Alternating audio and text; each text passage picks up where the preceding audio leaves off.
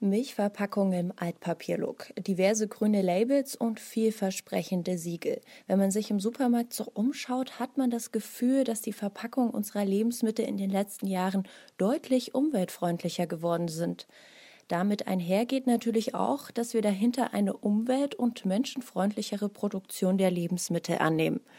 Aber haben sich die Verpackungen und die Umstände, unter denen Lebensmittel produziert werden, tatsächlich verbessert oder werden wir da von den Unternehmen an der Nase herumgeführt? Haben wir es dabei mit einer PR-Methode des sogenannten Greenwashings zu tun? Was genau das ist und wie ihr das im Supermarkt erkennen könnt, darüber sprechen wir in dieser Folge Mission Energiewende. Mission Energiewende. Der Detektor FM Podcast zum Klimawandel und neuen Energielösungen.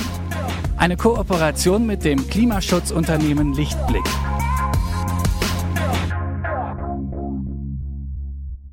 Mein Name ist Sophie Rauch und wir widmen uns jetzt dem sogenannten Greenwashing.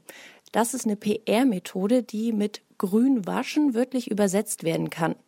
Unternehmen, die eigentlich für Umweltverschmutzung und Menschenrechtsverletzung verantwortlich sind, nutzen diese Methode gerne mal, um sich in der Öffentlichkeit als besonders grün und umweltfreundlich darzustellen. Durch verschiedenste Strategien wird das Image der Unternehmen aufpoliert und der Öffentlichkeit Umweltfreundlichkeit suggeriert.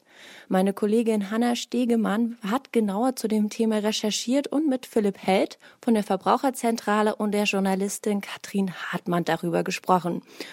Und Hanna begrüße ich jetzt ganz Corona-konform am Telefon. Moin Hanna. Hallo Sophie. Hast du denn jetzt für den Anfang ein Beispiel für mich, bei dem es sich um Greenwashing handelt? Ja, also es gibt da ganz verschiedene Formen von Greenwashing. Ein Beispiel dafür wäre, wenn ein Unternehmen einzelne umweltfreundliche Leistungen besonders herausstellt. Also wenn beispielsweise ein neues Produkt auf den Markt kommt, das fair und umweltschonend produziert wird, das Kerngeschäft aber weiterhin umweltschädlich bleibt und sie sich dann mit diesem einzelnen umweltfreundlichen Produkt rühmen und so ihr Image aufpolieren. Es gibt aber auch noch diverse andere Formen von Greenwashing, das Verwenden von irreführenden Siegeln und Slogans zum Beispiel. Ein ganz prominentes Beispiel für Greenwashing sind die von George Clooney als nachhaltig beworbenen Nespresso-Kaffeekapseln von Nestle. Der Werbespot von 2018 zeigt George Clooney, wie er über eine wirklich schön aussehende Kaffeeplantage läuft. Und das ist natürlich ein völlig geschöntes Bild der Kaffeeernte in Costa Rica. Das hat wenig mit der Realität zu tun, weder mit den tatsächlichen Arbeitsbedingungen noch mit den dadurch entstehenden Müllbergen von Aluminiumkapseln, was auch absolut nichts mit Nachhaltigkeit zu tun hat. Hm. Ich glaube, da finden wir auch dieses kleine einmal eins der Werbebranche wieder. Wir nehmen ein prominentes Gesicht und gehen auf einen Trend ein, in dem Sinne Nachhaltigkeit und Klimafreundlichkeit, packen das zusammen und dann läuft das Produkt schon automatisch. Aber wenn ich jetzt in den Supermarkt gehe, Hanna, weiß ich tatsächlich auch oft nicht, welches Produkt jetzt wirklich unbedenklich ist und welches nicht. Also es gibt eine regelrechte Flut an Produktinformationen. Du hast es schon gesagt, es gibt Siegel und Slogans. Ich bräuchte theoretisch fünf Stunden zum Einkaufen, um mich da überall durchzulesen und das alles so zu recherchieren, dass ich wirklich klimagerecht einkaufen gehen kann. Wie kann ich denn jetzt unterscheiden, ob ich es mit Greenwashing zu tun habe oder nicht? Ja, das ist eigentlich das große Problem. Ich würde jetzt mal behaupten, dass ein Großteil der Menschen gern klimafreundlich und ohne schlechtes Umweltgewissen einkaufen wollen.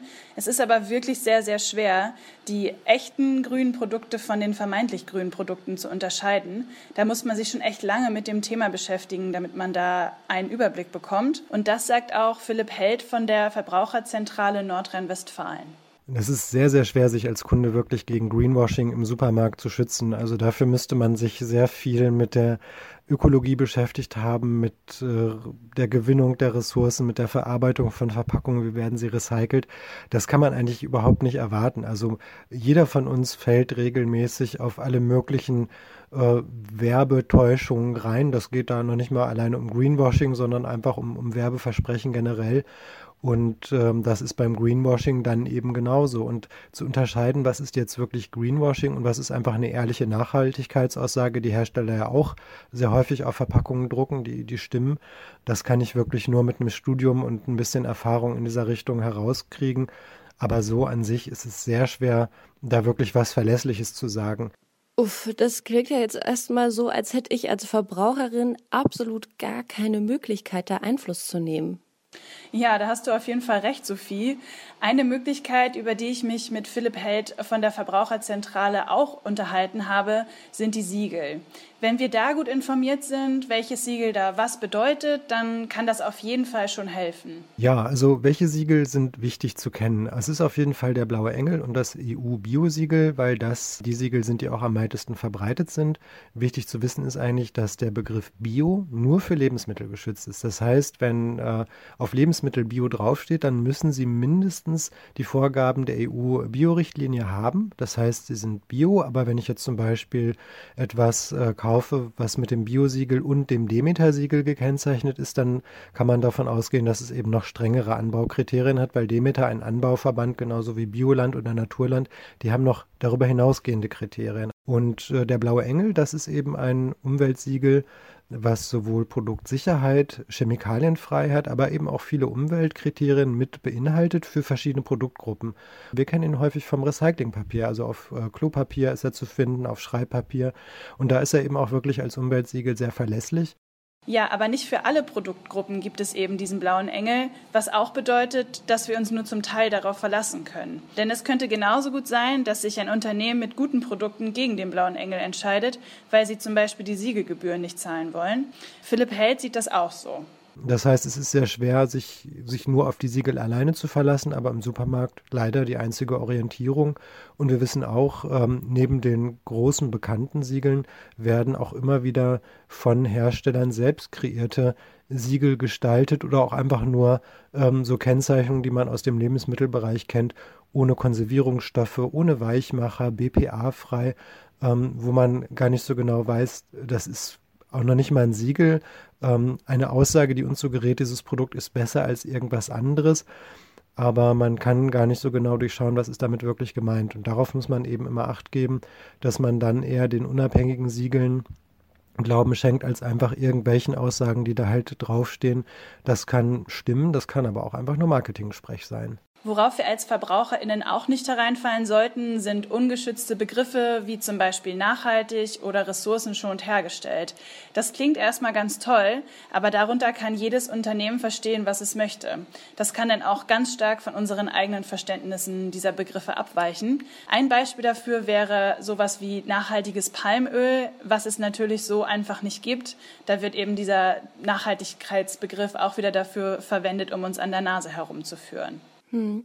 Und hingegen können wir uns dann bei Begriffen wie Bio oder biologischer Anbau mehr verlassen. Das hast du ja auch gerade schon erklärt, denn diese Begriffe sind geschützt. Hanna, wenn wir jetzt aber zum Greenwashing zurückkommen, stellt sich mir die Frage, ob dieser Begriff auch klar zugeordnet und definiert werden kann. Ja, das mit der Definition dieses Begriffs ist wirklich schwierig, weil man da einfach ganz schwer sagen kann, wann man es tatsächlich mit Greenwashing zu tun hat und wann nicht. Das liegt auch daran, dass der Begriff juristisch einfach nicht klar definiert ist.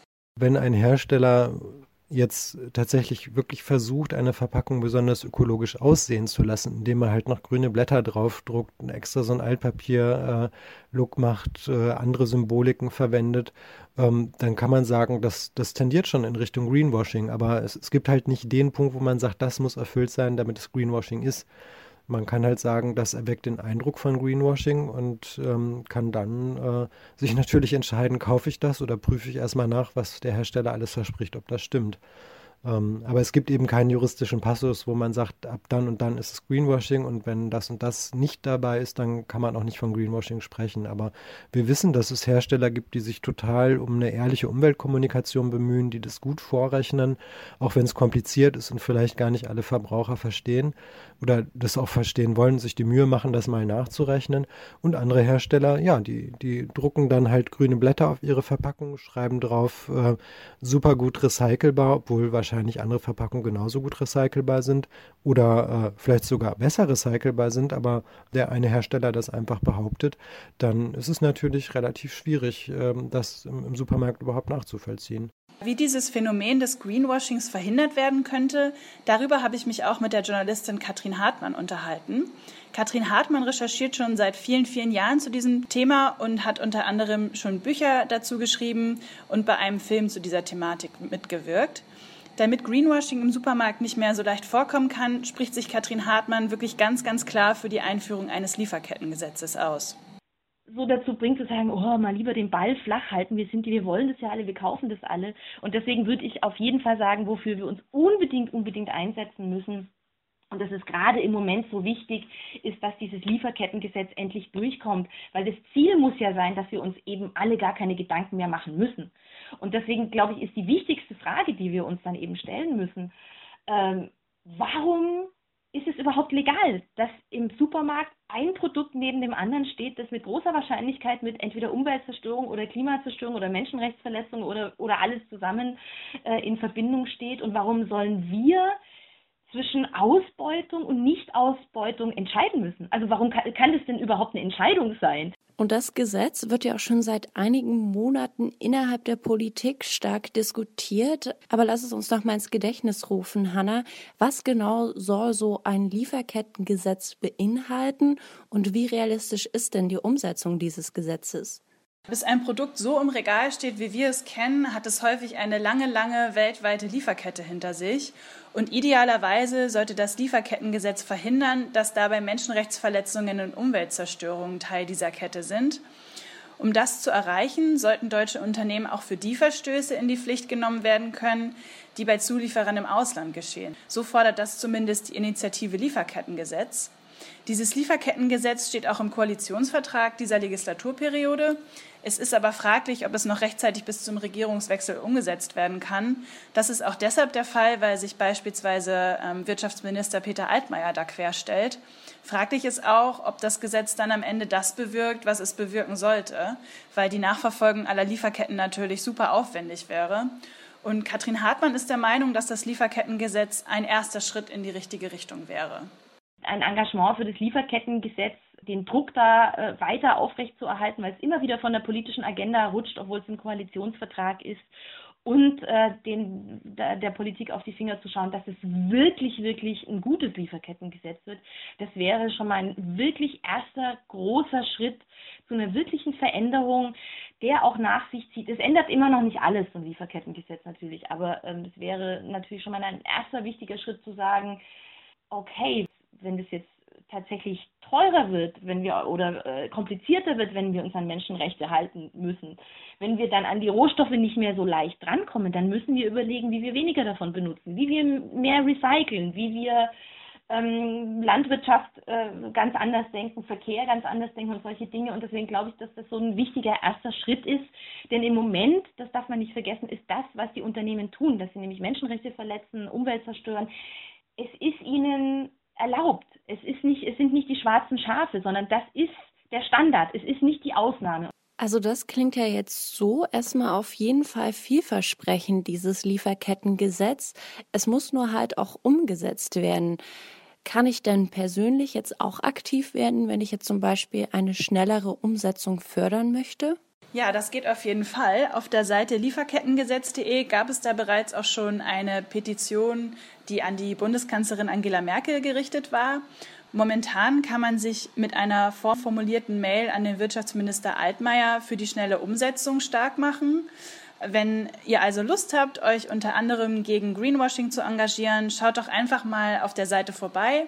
Ausspannend ist die Doku Die grüne Lüge, an der Katrin Hartmann mitgewirkt hat. Da geht es auch um das Thema Greenwashing und sie ist da unter anderem in Indonesien unterwegs und schaut sich an, wie Palmöl wirklich hergestellt wird und was es eigentlich mit solchen Begriffen wie nachhaltigem Palmöl auf sich hat. Und spätestens da wird man wahrscheinlich realisieren, dass Palmöl nicht nachhaltig hergestellt werden kann. Oder Hanna? Ja, auf jeden Fall. Dann schon mal vielen Dank an dich, Hanna, für die Recherche und dass du uns etwas erleichtert hast, Greenwashing im Supermarkt schneller zu erkennen. Hast du das Gefühl, jetzt durch deine Recherche Greenwashing schneller aufdecken zu können? In gewissem Maße auf jeden Fall. Dass ich jetzt mehr über die Siegel weiß, hilft mir schon, aber natürlich kann man einfach nicht jedes Produkt ganz genau untersuchen und es sollte einfach gar nicht erst so weit kommen, dass diese unter unwürdigen Bedingungen hergestellten Produkte in unseren Regalen landen. Und wenn das Lieferkettengesetz so durchgesetzt wird, wie die Initiative Lieferkettengesetz das fordert, wäre das sicher ein Schritt in die richtige Richtung. Und ein erster Schritt wäre auf jeden Fall schon mal das Informieren darüber, wie Siegel und Slogans funktionieren. Und da haben wir jetzt in diesem Podcast schon den ersten Schritt getan. Nochmal vielen Dank an dich, Hanna. Super gerne.